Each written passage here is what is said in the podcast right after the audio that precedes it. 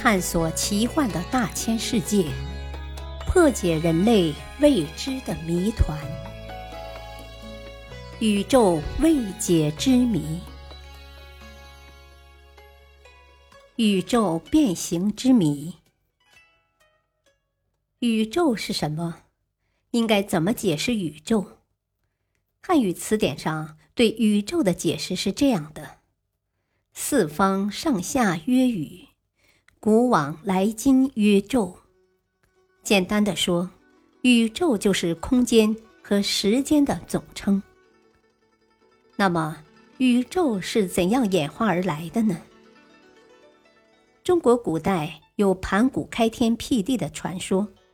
西方对宇宙来源的解释是依据圣经上的记载：一代消逝了，另外一代降临，但地球是永恒的。过去是什么？将来还是什么？过去被做成什么样？将来还是什么样？世界上没有任何新的东西。这种思想在西方比较普遍。连伟大的物理学家爱因斯坦都深受其影响。在爱因斯坦发表广义相对论之后，与他同一时期的荷兰物理学家德希特把它应用到了宇宙研究上。根据广义相对论，德希特提出宇宙是动荡不止的，要么膨胀，要么收缩。为此，爱因斯坦修改了自己的理论，做宇宙重新停止下来。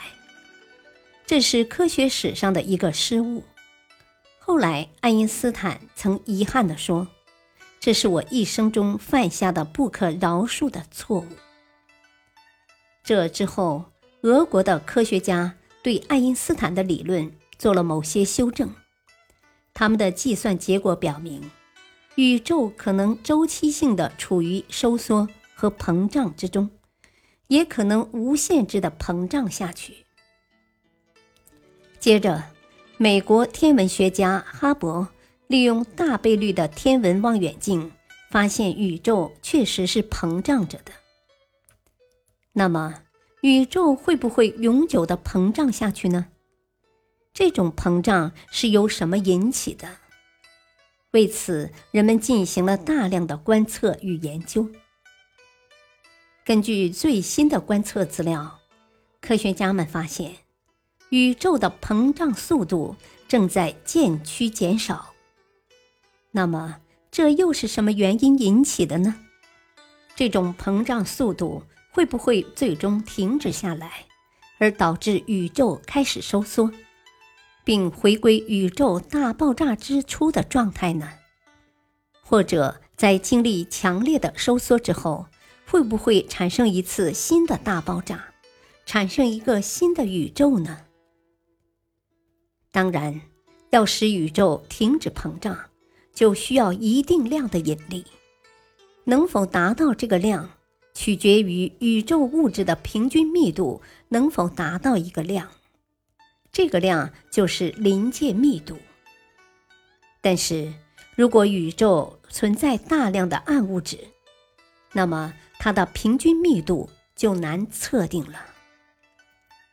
宇宙年龄的测定也是宇宙膨胀与否的一个指标，但宇宙年龄的测定难度也很大。宇宙究竟是继续膨胀着，还是将要收缩呢？在我们现在的宇宙产生之前，是否就曾有过这样膨胀、收缩的循环过程呢？这些都依然是未解之谜。科普小知识：爱因斯坦出生一八七九年，卒年一九五五年，犹太裔物理学家。他于一九零五年三月提出光子假设，成功解释了光电效应，后来因此获得一九二一年诺贝尔物理奖。同年五月创立狭义相对论，一九一五年他又创立了广义相对论。感谢收听，再会。